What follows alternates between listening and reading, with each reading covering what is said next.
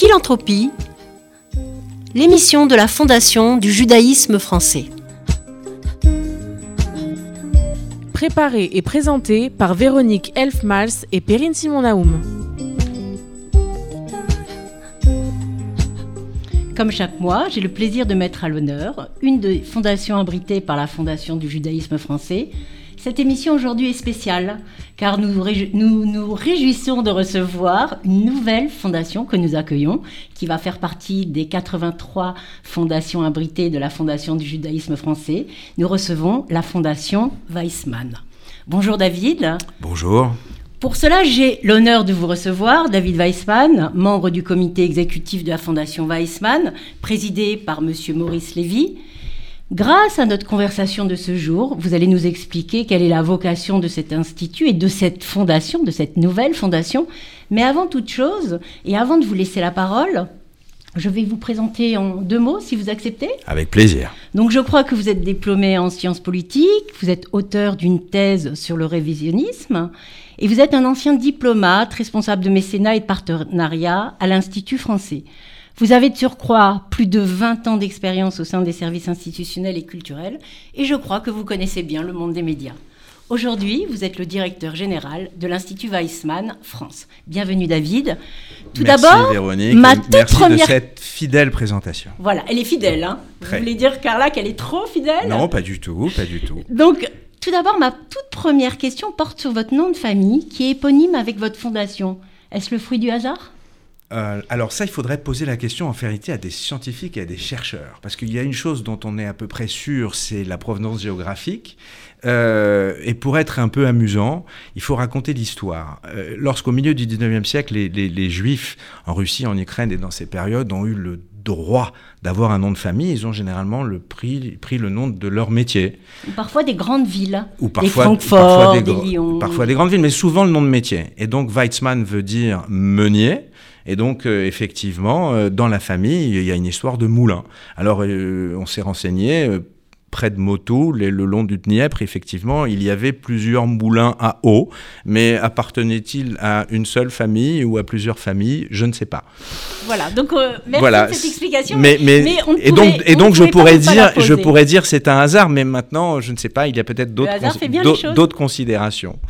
Avant que vous nous présentiez les programmes de la nouvelle fondation Weissmann, vous avez l'habitude de dire, je crois, que pour raconter la grande histoire, il faut dévoiler les dessous de la petite histoire et des petites histoires.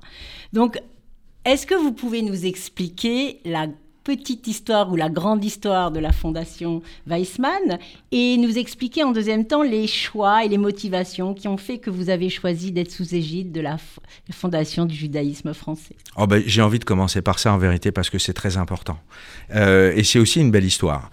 Euh, on a euh, eu la chance de rencontrer une équipe sympathique, ouverte, formidable. Je dis on, c'est toute l'équipe de Weizmann France, euh, Maurice Lévy, mon président, Alain Grossman, mon trésorier, Jacqueline, on vous connaît, vous nous avez euh, accueillis les bras ouverts, vous avez euh, bien entendu compris quelle était aussi la mission du Weizmann. Bah, écoutez, je vais vous dire les choses, on s'est senti bien, on s'est senti en famille, le mot famille est un mot qui compte, et on a pensé qu'on pouvait être aussi complémentaire de tous les exercices que vous avez mis en œuvre ces dernières années, et pour le bonheur de tous, parce que effectivement, je crois que toutes les fondations que vous abritez ne font que des heureux.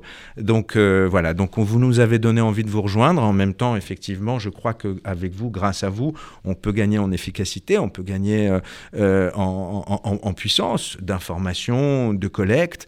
Et donc c'est un partenariat magnifique. on se réjouit vraiment. Et, et puis, bah, écoutez, voilà, la campagne IFI, nous on l'a fait démarrer il y a quelques semaines déjà. Et bah, écoutez, voilà, les gens ont compris le message, notre démarche. Et euh, apprécie beaucoup qu'on ait ouvert euh, effectivement euh, notre, notre fondation sous l'égide de la Fondation du judaïsme français. C'est une fierté partagée par tous les membres du comité et aussi déjà par nos donateurs. Et la Fondation est très heureuse de, vous accueillir parce que dans, votre vocation, vous répondez bien à la mission, à la belle mission de transmission Et, ah, et de effectivement, l'Institut- Weizmann des sciences, alors il faut peut-être effectivement maintenant raconter la, La petite, petite histoire, histoire, la petite voilà. histoire qui est une grande histoire. Alors, il y, a plein de choses qui sont pas très connues. Alors, je, je vais profiter de votre invitation pour partager avec euh, vos auditeurs quelques, quelques informations, souvent euh, oubliées ou, ou mal partagées sur, euh, sur l'histoire de Weizmann. Weizmann, c'est d'abord un homme qui était euh, un chimiste, né à Motul, donc, euh, euh, et très brillant, très doué dans ses études. Et donc, voilà, donc on va pousser ce jeune homme pour que il étudie ici et là. Il se passionne pour la chimie, qu'il étudie à Fribourg et puis ensuite en Allemagne. Il étudie même à Pasteur en France. Et on l'accueille à Manchester dans un institut scientifique où il va pouvoir travailler sur l'acétone. C'est sa spécialité. Et donc il travaille sur l'acétone. Euh, travailler sur l'acétone pendant la Première Guerre mondiale, c'est quelque chose de très important et de très sensible. Je vous rappelle que dans ce contexte, donc les Alliés étaient privés d'alimentation en pétrole et donc ils avaient de vraies difficultés pour euh, poursuivre l'effort de guerre. Grâce à la découverte de Weizmann, qui permettait effectivement euh, à, l'acétone d'être utilisé pour euh, bah, tout simplement faire marcher des explosifs, le cours de la guerre a changé. On ne le sait pas. C'est bien écrit dans les livres d'histoire en Grande-Bretagne. C'est moins écrit chez nous, mais effectivement, découverte a permis aux Alliés euh, d'avancer et de gagner la guerre. Lord Balfour, ministre des Affaires étrangères, propose donc à Chaim Weizmann un chèque euh, pour le remercier de cet effort. Chaim Weizmann euh, est un sioniste. Il se permet de dire à Lord Balfour, mais je préférais un mandat juif en Palestine. Alors, Lord Balfour fait une déclaration, c'est-à-dire qu'il lui écrit une simple lettre. Et à l'époque, l'Empire britannique, un peu menacé de toutes parts, était très très très très généreux avec tout un tas de minorités. Donc, euh, juifs, arméniens, turcs, grecs, tout le monde avait sa déclaration Balfour. Weizmann l'a bien employé. Il est allé aux États-Unis, l'a présenté comme un premier acte sioniste fondateur. Il avait raison. Il a levé des fonds aux États-Unis, acheté des terres en Israël, et tout a commencé en 1917 d'une certaine manière autour de Chaim Weizmann. Il était lui-même effectivement passionné de science et de recherche, et euh, avec Einstein et d'autres personnes voulait que cet État d'Israël soit fondé sur des valeurs d'éducation, de Vous êtes en partage, train de nous dire que de a été créé avant l'État d'Israël Je suis en train de vous dire que l'Institut a été créé dans les années 30 et en 1937, donc, donc, bien euh, avant la création bien de l'État avant les d'Israël. créations de l'État d'Israël, avec tout un tas de promesses, celle d'accueillir à l'Institut euh, des étudiants de toutes les confessions, de toutes les origines, de toutes les nationalités, pourvu qu'ils soient excellents, pourvu qu'ils puissent travailler ensemble et qu'effectivement ils apportent quelque chose ensemble. Euh, Weizmann avait ce souci donc de euh, voilà la vous- vous- multidisciplinarité. alors ça, c'est ça, c'est un deuxième, ça c'est un deuxième, euh, effectivement, c'est un deuxième axe. Il fallait que l'institut soit ouvert, il fallait qu'Israël soit Multidisciplinaire. construit sur des bases éducatives euh, et, et de connaissances. Mais il fallait aussi évidemment être original, se distinguer. Donc Weizmann a, a voulu que toutes les spécialités soient représentées euh, sur le campus et qu'elles travaillent ensemble. Et donc c'est ce qu'on appelle aujourd'hui, euh, bien entendu, la multidisciplinarité, euh, la transdisciplinarité, la capacité effectivement d'un centre de recherche à faire travailler euh, ensemble ces chercheurs. Alors vous savez, souvent, euh, même si on en a la volonté, parfois c'est pas possible. Dans notre vieille Europe, on a le bâtiment de chimie qui est très éloigné de la physique, qui est très éloigné des mathématiques. La chance qu'on a au Weizmann, c'est que sur ce campus, on a pu effectivement faire en sorte que toutes ces disciplines coexistent et qu'elles travaillent ensemble. Et évidemment, les résultats sont absolument euh, Cette transdisciplinarité, cette liberté du chercheur, ces valeurs euh, qui sont euh, euh, propres à l'Institut Weizmann nous permettent aujourd'hui de distinguer l'Institut parmi les plus grands instituts scientifiques au monde. Et c'est pour ça qu'aujourd'hui, il me semble qu'on va parler de recherche, on va parler de recherche fondamentale, puisque c'est ce que vous faites. Et dans notre quotidien, aujourd'hui, qui est bouleversé, qui est radicalement transformé, qui a transformé notre vie, je parle de la Covid, vous avez, grâce à cette multidisciplinarité, pu programmer, je ne sais pas, je ne suis pas scientifique, mais le neurocovid et, et collaborer avec l'Institut Pasteur. Et je pense que là, on a vraiment l'excellence euh, qui a permis de, de, se mettre en place avec ces multidisciplines et arriver à, ce programme dont vous allez nous parler un petit peu, mais pas trop scientifique, juste pour que on comprenne un peu ce que fait. Faudrait-il encore que j'en sois capable et, je serais très heureux que vous puissiez inviter demain, euh, avec grand plaisir, voilà, sur vos ondes, des, chercheurs qui vous pourront parler de, de, je pense de science. Moi, je peux être un bon communicant, euh, effectivement, des progrès scientifiques et des volontés des chercheurs de travailler ensemble. Mais, mais, mais avant tout cela, peut-être, puisque vous parliez de Pasteur, euh, la petite histoire. Le, Quelles sont les relations en fait Alors oui, oui, mais on va dire que bon, dans les années 60, euh, des, comités euh, pour représenter le Weizmann ont été créés ça et là. vous ne serez pas surpris si je vous dis que c'est en 1968 donc Robert Aron Brunetière crée le comité français de l'Institut Weizmann des sciences. C'est évidemment c'est un c'est un grand résistant. Il est révolté du fait que depuis donc la guerre des six jours en 1967, les chercheurs israéliens sont coupés du monde isolé. Et donc il décide, il prend l'initiative de créer un comité pour défendre la liberté de ses chercheurs, celle de circuler et de travailler avec euh, d'autres collègues. Euh, Robert Parianti, mon prédécesseur, donc euh, arrive en France envoyé d'Israël dans ces années-là. Et il va avoir la très bonne idée d'aller rencontrer euh, des personnes qui décident. Et donc il se dit, mais il faut que je rencontre la ministre. Alors il demande un rendez-vous euh, en 1974 à Simone Veil. Qui vient d'être qui vient d'être nommée ministre de la Santé. Première femme euh, et, ministre et, de la Santé. Et c'est une première femme ministre de la Santé qui reçoit Robert Parianti et au cours de leur discussion, de leur échange, ils prennent la décision de créer donc euh, une association qui permettra aux chercheurs de l'Institut Pasteur et aux chercheurs de l'Institut Weizmann de travailler au long cours. Euh, et ces recherches vont évidemment se développer, se multiplier, et cette aventure existe depuis bientôt 50 ans. Donc depuis 50 ans, les chercheurs de, de Pasteur et les chercheurs de Weizmann travaillent ensemble sur plusieurs sujets, bien entendu, euh, en biologie cellulaire, en biologie moléculaire principalement, mais sur des sujets très importants, très vastes, bien entendu, euh, tout ce qui est virologie, bien entendu, euh, on a fait travailler ensemble sur le cancer, voilà, des, groupes de recherche pendant des années, et puis aujourd'hui, on a une recherche particulière, par exemple, sur un sujet extrêmement important, qui est la, la résistance aux antibiotiques, le problème de la résistance aux antibiotiques, voilà, c'est le premier facteur de mortalité dans 30 ans. Donc, euh, on, choisit, en vérité, les scientifiques se choisissent pour travailler ensemble, montent leur groupe et viennent nous voir pour nous dire on a besoin d'argent pour avancer. Voilà un petit peu comment ça se passe. C'est pas les, euh, les patrons de, des, institutions scientifiques qui disent que ça ferait bien de travailler ensemble. Ça se passe jamais comme ça, même si à la fin l'image est belle.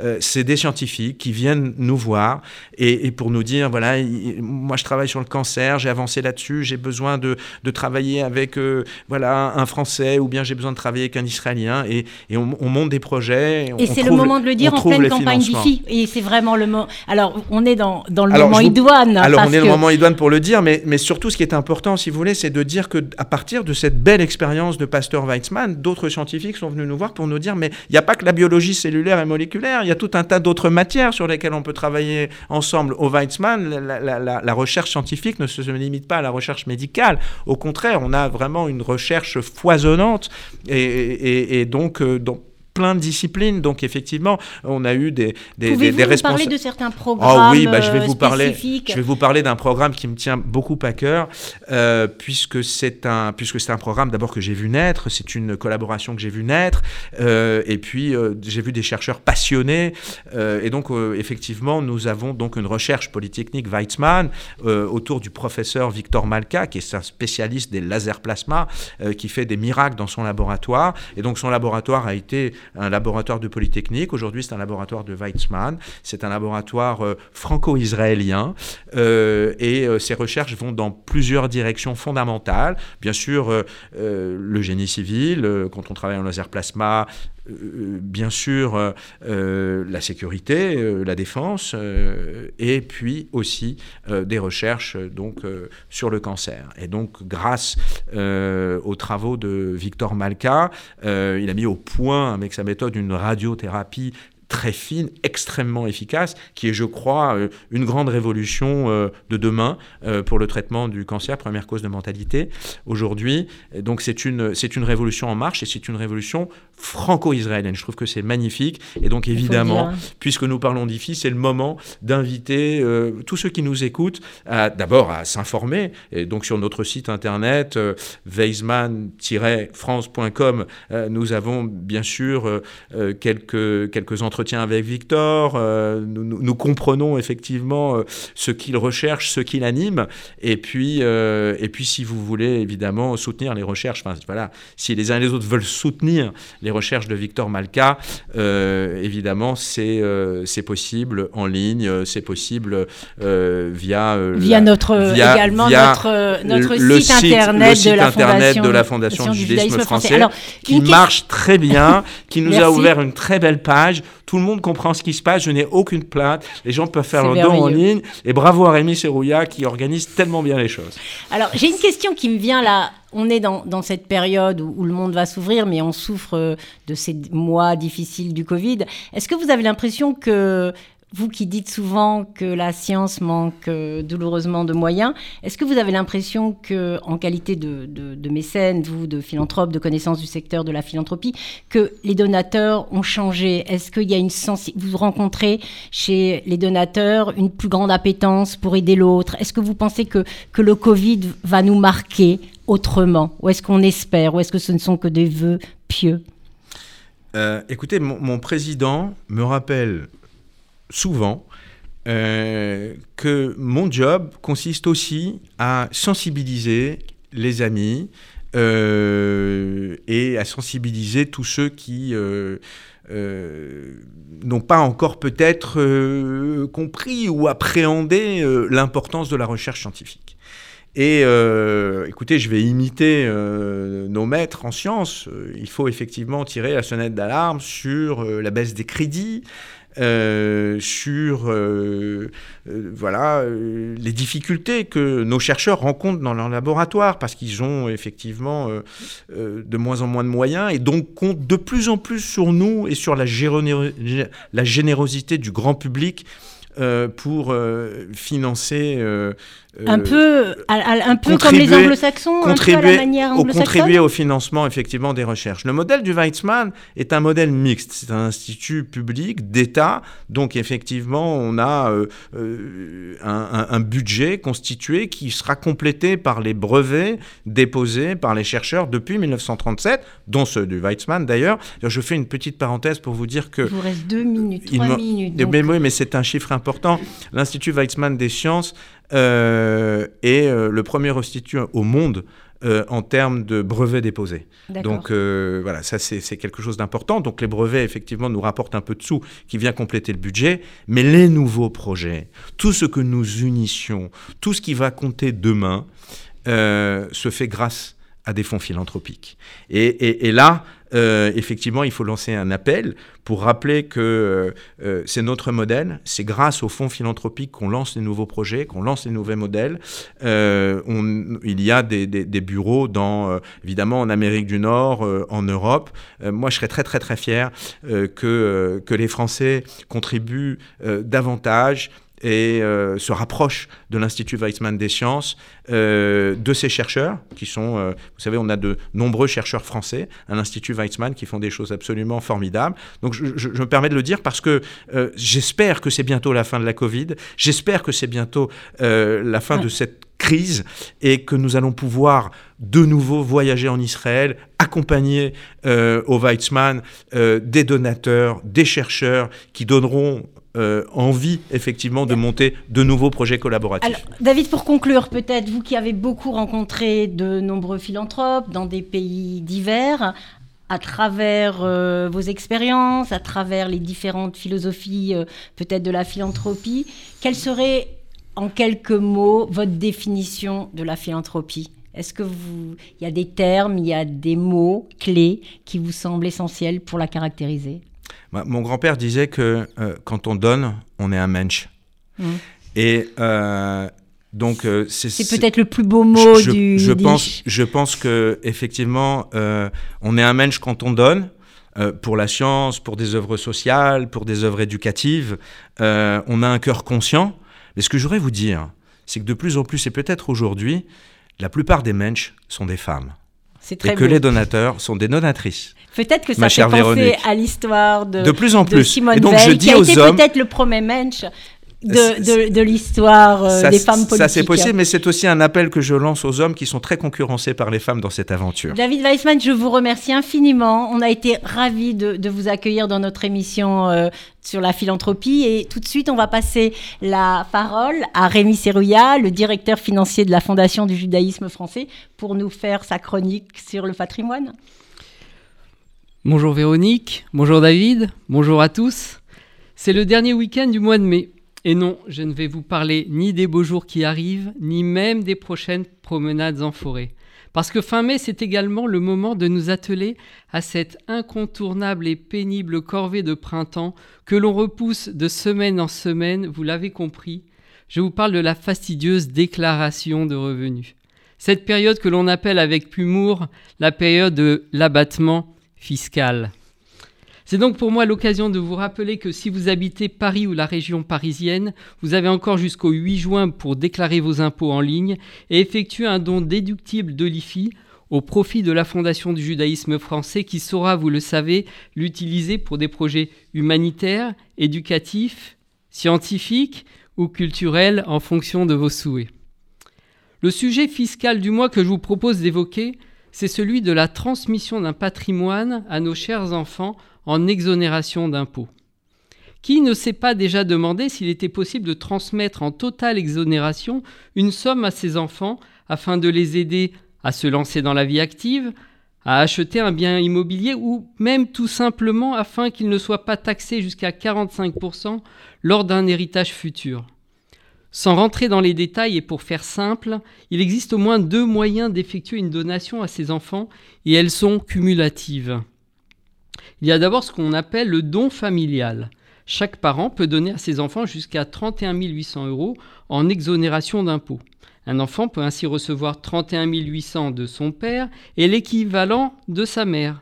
Les conditions d'attribution sont extrêmement simples. Les parents doivent être âgés de moins de 80 ans et les enfants doivent avoir au moins 18 ans. Un point important à retenir, ce don est renouvelable tous les 15 ans. L'autre moyen s'appelle l'abattement sur donation. Il peut s'agir d'argent ou de biens immobiliers par exemple.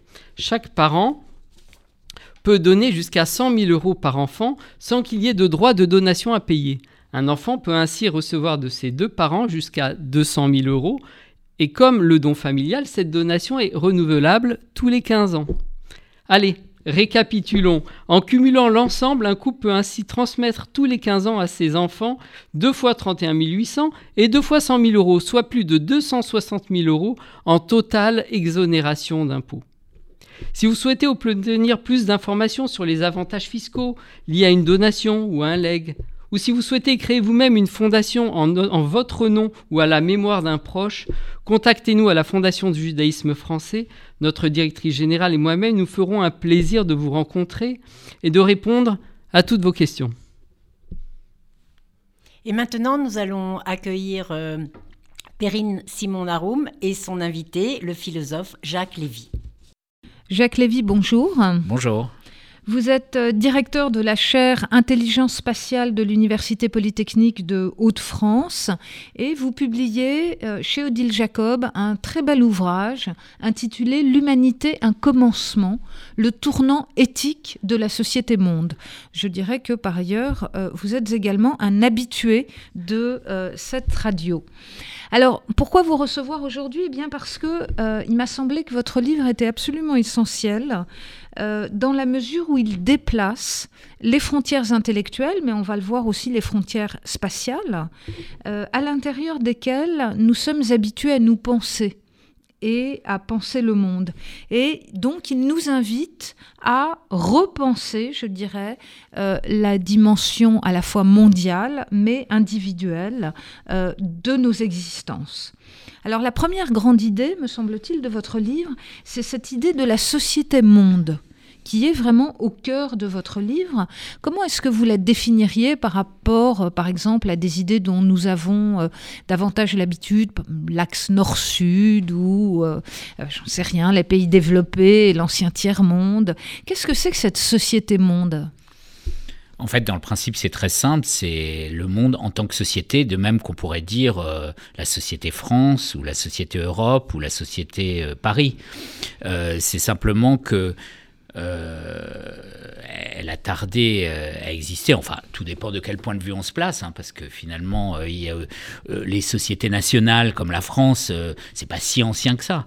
L'État français, il existe depuis longtemps, mais, mais la société française telle qu'on la connaît, où par exemple tout le monde parle à peu près le français, c'est quelque chose de récent. Donc la question posée par ce vocable société-monde, c'est est-ce que on n'est pas en train d'assister à l'émergence d'un nouveau niveau de société euh, qui serait euh, le niveau mondial. Donc la réponse que je fais est quand même euh, relativement balancée, c'est-à-dire que on n'a pas une société complète, et notamment le politique y est extrêmement lacunaire, mais c'est vrai qu'il y a un certain nombre de, signes, d'éléments qui, qui, en comparaison de ce qui existait il y a quelque temps, euh, montre que des linéaments d'une société à l'échelle mondiale apparaissent, et notamment parce qu'il y a des enjeux mondiaux, euh, et que les enjeux mondiaux appellent assez logiquement euh, d'être traités par des citoyens, par des gouvernements, et on l'a bien vu avec la pandémie. Disons que c'est une expérimentation d'un problème social à l'échelle mondiale comme on n'en avait probablement jamais eu. Hein. C'est peut-être l'événement le plus mondial de toute l'histoire, hein. encore plus mondial que la Deuxième Guerre mondiale, par exemple. Euh, et on, voit bien aussi ce qui, ce qui, ce qui manque, c'est-à-dire que l'OMS n'a pas été euh, un ministère mondial, de la santé. Elle, mhm. essaye de l'être, hein. d'ailleurs, elle progresse dans, dans, cette direction depuis le SARS, depuis que le réseau des médecins de l'OMS a obligé la Chine à dire combien il y avait de malades. Là, peut-être qu'elle a un peu moins réussi, mais, mais en tout cas, elle n'est pas complètement euh, démunie. C'est pas c'est pas le machin euh, dont parlait le général de Gaulle à propos de l'ONU, même si ça fait partie du système de, de l'ONU. Il se passe des choses au niveau de l'OMS. L'OMS fait des recommandations qui sont quand même assez largement suivies. Donc euh, on peut imaginer quelque chose qui, ressemble à un ministère mondial de la santé, qui n'est pas encore ça, mais qui euh, euh, s'attaque en fait aux enjeux mondiaux qui, eux, sont incontestables. Donc, société monde, c'est aussi une question, c'est une hypothèse. C'est en fait, si on ne dit pas société monde, c'est-à-dire que si on dit que le monde, c'est seulement une collection d'États en rivalité ou seulement un réseau d'échanges économiques, bien sûr, c'est aussi ça, mais on, on rate quelque chose. Il y a quelque chose qu'on ne voit pas. Par exemple, les grands échanges euh, sur les valeurs. Hein. regardez comme euh, on discute du blasphème à l'échelle mondiale. Tout le monde n'est pas d'accord. Il y en a qui disent que ça, ça n'existe pas, d'autres qui disent que si tu blasphèmes, je te tue mais tout le monde parle de la même chose d'une certaine façon depuis la publication, euh, par exemple, des caricatures de Mahomet euh, dans, un journal danois que personne ne connaissait en dehors du Danemark. Donc euh, c'est aussi ça que qu'on peut appeler société monde, si vous voulez, avec un point d'interrogation, mais c'est, je dirais, l'enjeu de la phase actuelle de la mondialisation, en fait. si on considère que la mondialisation, c'est un processus qui a commencé il y a très longtemps, aujourd'hui, qu'est-ce qui se joue avec la mondialisation? C'est pas les échanges monétaires. Ça, ça fait mhm. longtemps que ça existe. C'est plutôt la construction euh, du politique euh, à l'échelle mondiale, je dirais. Et alors, est-ce que vous diriez qu'on va vers une unification donc de l'humanité, je dirais, au niveau de ses idées ou au niveau de ses valeurs, euh, ou au contraire vers, euh, euh, vers un éclatement. Parce que je reprends l'exemple de la pandémie que vous donniez, il y a à la fois effectivement un problème qui est un problème mondial, une pandémie, mais des façons de réagir, des façons de, de, la traiter, d'y répondre, qui sont tout à fait différentes et qui marquent même, je dirais, des différences de civilisation, par exemple entre les pays d'Asie du Sud est euh, qui euh, ont reposé sur le bon vouloir des populations, euh, la Chine qui, elle, est évidemment complètement coercitive. Enfin voilà. Donc, est-ce qu'on vous, diriez que on va vers une société des valeurs mondialisées ou au contraire vers une géopolitique et un choc des civilisations? Alors, peut-être les deux, mais c'est vrai qu'il y a eu des différences, c'est vrai que les États ont joué quand même un rôle, puisqu'ils étaient quand même le plus gros niveau euh, euh, pertinent, c'est eux qui pouvaient décider euh, de confiner, de fermer les frontières, etc. On a vu que le niveau européen s'est affirmé hein, quand même. En Europe, il n'y a pas de ministère de la Santé, mais en fait, actuellement, le responsable de, de la vaccination, il joue le rôle d'un ministre de la Santé. Hein, et donc, ce n'est pas, un commissaire officiellement dédié à la santé, mais en fait, il joue ce rôle. Donc, il, se passe des choses aussi à l'occasion d'événements, et l'Europe est, un très bon exemple de ce point de vue-là, parce que c'est toujours dans les crises que euh, de nouvelles compétences, de nouveaux actes au niveau européen, qui construisent une espèce d'État européen, se font et, ensuite, euh, enfin l'après n'est plus le même que, l'avant. Donc euh, il s'est quand même passé des choses. Alors c'est vrai que la nature euh, politique, par exemple, des, gouvernements, le fait que les dictatures, évidemment, se sont comportées en dictature, qu'il y a aussi des traditions, en effet, de discipline sociale, mais qui, sont diverses aussi à l'intérieur des, des sociétés. Regardez par exemple l'Allemagne actuellement, elle est plus conflictuelle que la France du point de vue euh, de la réaction de la société aux mesures prises par le gouvernement. Hein. Il, y a, des manifestations de milliers de personnes, mmh. euh, de type, je dirais, libertarien, euh, qui disent toutes ces mesures sont liberticides, on nous mmh. empêche de vivre. Donc, c'est pas loin de chez nous et c'est quand même assez différent. je dirais que même les Marseillais disent qu'ils n'ont pas du tout géré l'épidémie comme les Parisiens. Bon, c'est toujours comme ça. Mmh. donc, il y a des différences. C'est-à-dire que pour répondre correctement à votre question, en fait, il faudrait se demander, dans une société, quel est le niveau de différence qui, qui, existe sans remettre en cause euh, l'existence d'une société Et euh, la réponse n'est pas évidente. Il y a des gens actuellement, il y a une pétition euh, de militaires ou de soi-disant militaires qui dit qu'il n'y a plus de société française, que c'est la guerre civile, que mmh. la société va exploser. Donc on peut toujours se poser la question je répondrais plutôt non quand même moi en ce qui concerne euh, la France mais c'est vrai que on peut se le poser. Donc au fond la question c'est euh, dans une société monde euh, jusqu'à quel point il doit y avoir un consensus sur des valeurs fondatrices pour que il y ait une citoyenneté commune où on, on, ne discute pas de tout, mais on discute d'une partie des, conflits parce qu'il y en a qui sont quand même réglés. Donc, euh, de ce point de vue-là, on peut regarder sur quoi on est d'accord et sur quoi on n'est pas d'accord à l'échelle mondiale. Il y, a, deux listes, c'est vrai. Alors on peut dire que ça ne la, la, première liste, celle des, valeurs communes, elle est encore un peu faible, mais elle n'est pas complètement nulle, me semble-t-il. Mhm. Alors, ce que je voudrais, c'est vous interroger sur votre méthode, parce que j'ai dit comme ça, euh, pour vous, présenter en commençant l'émission que vous aviez donc cette chaire d'intelligence euh, spatiale. Euh, en réalité, c'est quelque chose de très original dans euh, votre façon d'appréhender le, les problèmes contemporains. Donc, je voudrais que, vous nous éclairiez un petit peu sur cette, sur cette originalité, c'est-à-dire cette manière que vous avez de conjuguer à la fois, je dirais, les questions théoriques et les réponses pratiques, mais qui ne sont pas des réponses auxquelles on pourrait euh, s'attendre, puisque euh, il y a chez vous une appréhension, je dirais, des différents niveaux même euh, auxquels se posent les problèmes, qui est quelque chose de tout à fait singulier et, me semble-t-il, très intéressant, très, très novateur dans sa façon de, les appréhender. Je, ne sais pas, et si c'est le cas, je le regrette en fait, parce que euh, ça veut dire que des choses qui me semblent à moi évidentes euh, ne sont pas encore euh, banales. C'est-à-dire le fait de travailler en même temps les données empiriques et, c'est-à-dire les faits, disons, mm-hmm. et, et, la théorie. Euh, je trouve que ça devrait être euh, l'ordinaire. Mais dans une dimension spatiale des choses. Voilà, alors dans une dimension spatiale, c'est vrai que je viens de la géographie, je suis géographe, et en même temps, euh, peut-être parce que la géographie, quand j'étais étudiant, je la trouvais en fort mauvais état, en France en particulier. Avec quelques amis, euh, j'ai réfléchi à, ce qu'elle pourrait être, d'autre qu'elle n'était, et euh, je suis tout de suite arrivé à, nous sommes tout de suite arrivés à la conclusion que, en fait, il y avait une seule science sociale. Et, et que euh, il y avait des dimensions, il y avait des points de vue, mais que la discipline ne faisait pas la force principale des sciences sociales, contrairement à celle de l'armée.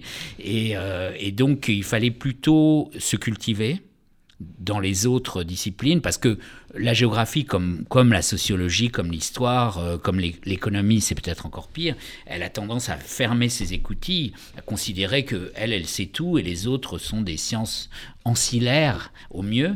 Euh, donc euh, peut-être la géographie euh, était tellement mal considérée que ça nous a donné une humilité euh, et euh, on a lu les livres des autres. Hein, et, donc je, pense encore plus aujourd'hui que l'espace est une dimension. C'est une dimension et non pas un territoire, si vous voulez. C'est-à-dire c'est pas comme des pièces de puzzle qu'on rajoute et la connaissance serait le puzzle fini. Je crois pas que ça marche comme ça. C'est plutôt l'idée d'une traversée. Donc imaginons qu'il y a une sphère ou un patatoïde qui est euh, le monde social, et euh, chacun trouve des traversées, des angles, des diamètres, des cordes pour, euh, pour essayer d'attraper au passage en traversant des choses intéressantes. Donc c'est pas toujours exactement les mêmes, mais en fait on traverse la même sphère.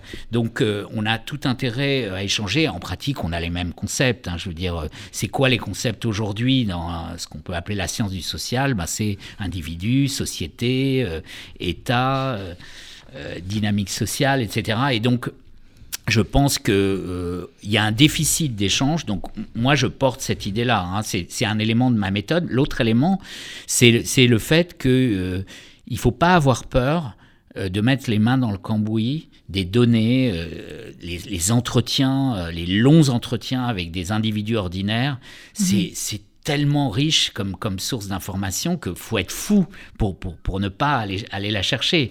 Et inversement, je pense que les, il ne faut pas laisser aux philosophes euh, le monopole de la pensée abstraite, hein, parce que je pense que nous, nous chercheurs, on en a aussi euh, tout à fait besoin. Et les philosophes ont, d'autres euh, fonctions. Ah oui, on, on, a besoin d'eux, hein, bien sûr, mm-hmm. mais, mais je, je, crois que la division, elle n'est pas dans une vision horizontale, comme, comme on l'a vu longtemps, c'est-à-dire que les philosophes étaient dans les concepts, et puis les, les, chercheurs étaient les pieds dans la boue. Je, je crois qu'il faut ce que nous traversions euh, ces différentes couches euh, cognitives.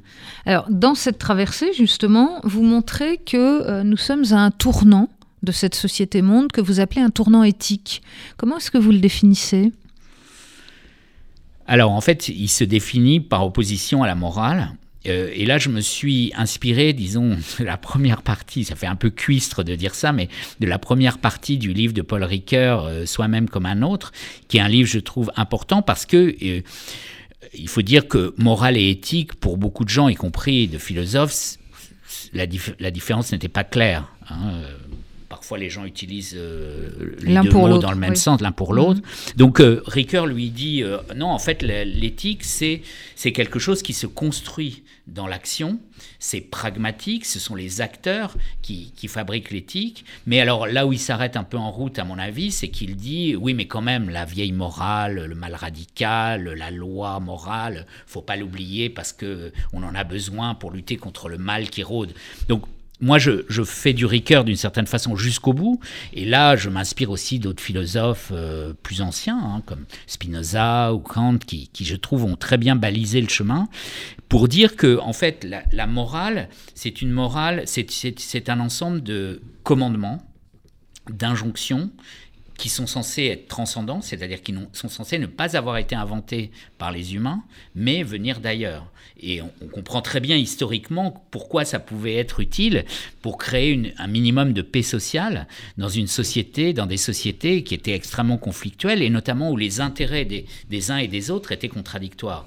Donc, euh, une des hypothèses pour justifier l'idée de tournant éthique, c'est que dans nos sociétés, euh, les antinomies profondes entre l'intérêt de la société et l'intérêt de ses membres, ces antinomies-là elles ne sont plus forcément nécessaires. C'est-à-dire qu'en tout cas, on peut imaginer de les dépasser. Autrement dit, euh, par exemple, euh, le sexisme, euh, mhm. la domination des, femmes par les hommes, ça a été un élément fondateur de toutes les sociétés jusqu'à aujourd'hui.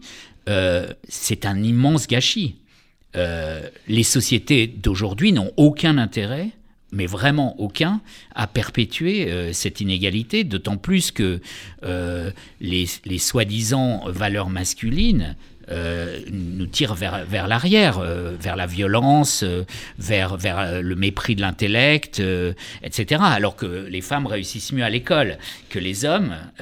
donc c'est complètement absurde de, de brider euh, le développement de la moitié de, l'humanité. Alors, est-ce que c'était le cas? C'était sans doute aussi le cas avant, hein, mais, disons que c'était un peu moins visible dans la mesure où l'obsession des sociétés pour leur reproduction biologique faisait qu'il y avait une espèce de logique de dire euh, euh, les femmes, bon, d'abord occupez-vous d'assurer la reproduction de l'espèce et après on verra. Hein. disons que c'était insuffisant pour justifier la domination, le machisme, le sexisme, mais il y avait une certaine euh, logique et on comprend bien la morale là. Et la morale dit attention, si on veut que la société existe demain, il faut respecter certaines règles qui vont peut-être euh, ne pas vous plaire, mais euh, les femmes, restez à la maison, faites des enfants, élevez-les. Donc c'est ça que je veux dire par l'idée que les antinomies, les contradictions indépassables qui pouvaient exister dans la société entre les différentes composantes de cette société, les individus, les groupes, elles, ont tendance à s'effacer et donc on peut réfléchir à inventer nous-mêmes des valeurs qui nous soient communes.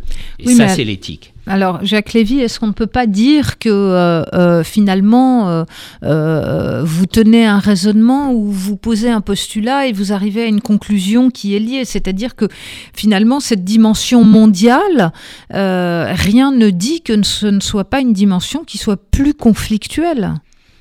Ah, elle est conflictuelle. Hein. Euh, dans une société, il y a des conflits, et dans une société non régulée par un gouvernement avec un état de droit et une démocratie, euh, il y a des sacrés conflits. Hein. Donc on est dans cette situation-là, et donc je fais même l'hypothèse qu'on vit une guerre civile mondiale à faible intensité. Hein. Donc elle, est quand même à faible intensité, c'est-à-dire qu'il y a quand même des forces une, Pax Economica. Hein. Par exemple, la Chine, c'est intéressant, euh, contrairement à, l'Union soviétique, la Chine, elle est d'une certaine façon tenue euh, par, par euh, ces échanges. C'est-à-dire que si elle se ferme au monde extérieur, elle va avoir de gros, gros problèmes. Donc c'est ça qui nous protège pour le moment, par exemple, de ce que la, Chine envahisse Taïwan. Mais le risque, il n'est pas, pas nul, effectivement. Et donc on a... Ce qui est, ce qui est intéressant, je trouve, en ce moment, c'est qu'il y a une certain, un certain alignement. C'est-à-dire que...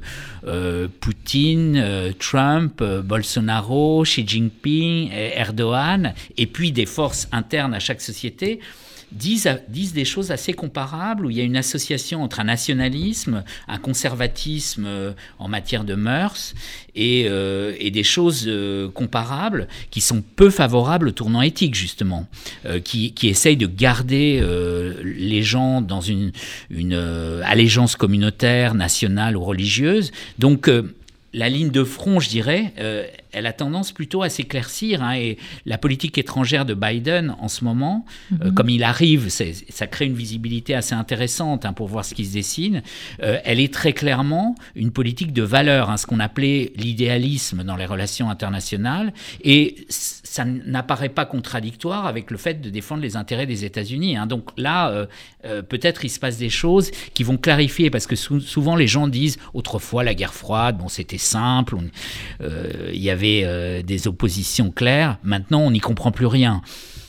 Moi, je ne mm. suis pas trop d'accord, mais, mais c'est vrai que parfois c'est un peu plus complexe. Et là, je trouve qu'il y a un certain, une certaine clarification euh, de cette conflictualité qui est politique. En fait, c'est quel modèle de société euh, nous voulons. Et c'est là que l'idée de guerre civile est plus logique, plus juste à mon avis que l'idée de rivalité géopolitique. C'est pas un problème d'État qui veut conquérir un autre État. C'est comment voulons-nous vivre ensemble? Alors peut-être une dernière question, euh, Jacques Lévy, euh, puisque c'est, je dirais, une autre singularité de, votre livre et de votre écriture. Euh, vous êtes un spécialiste du futur, donc on a envie de vous interroger justement sur ce, sur ce futur en cinq minutes. Comment est-ce que nous devons habiter le futur et quel sera notre futur? Oui, c'est facile d'être spécialiste du futur parce que ah bah, pas toujours. longtemps, on ne sera pas démenti. Mais oui, je, je, enfin, je pense qu'il y a un problème euh, de futur dans les sociétés occidentales en particulier. Euh, peut-être aussi pour des raisons, on pourrait dire, luxueuses, c'est-à-dire que le présent est confortable, sauf de temps en temps, et, et pour certains, mais disons pour beaucoup et souvent il est confortable. Donc on peut avoir la tentation de ne pas s'intéresser au futur à part au sien propre. Euh, parce que les gens s'intéressent quand même beaucoup à leur, propre avenir. Euh, et on s'aperçoit qu'un monde sans futur, c'est un monde terrible, en fait, euh, parce que tous les conflits qui existent dans une société ne peuvent pas être résolus immédiatement. Et donc la possibilité d'une perspective qu'on se donne, en fait, en disant oui, il n'y a pas la justice, par exemple, qu'on voudrait, mais si on prend telle ou telle mesure, elle existera demain. Et c'est pour ça que les, idéologies de la décroissance qui consistent à, faire avec toujours moins, pas seulement moins d'argent, mais moins de développement, ça c'est très très problématique du point de vue de la vie publique, hein, parce que euh, ça, exacerberait euh, les conflits. Donc je pense que les démocraties ont absolument besoin euh, d'un futur habitable, et donc vaut mieux commencer à l'habiter tout de suite. Très bien. Ben, J'ai une dernière question, comme c'est une émission qui s'appelle Philanthropie. Ce serait votre définition de la philanthropie?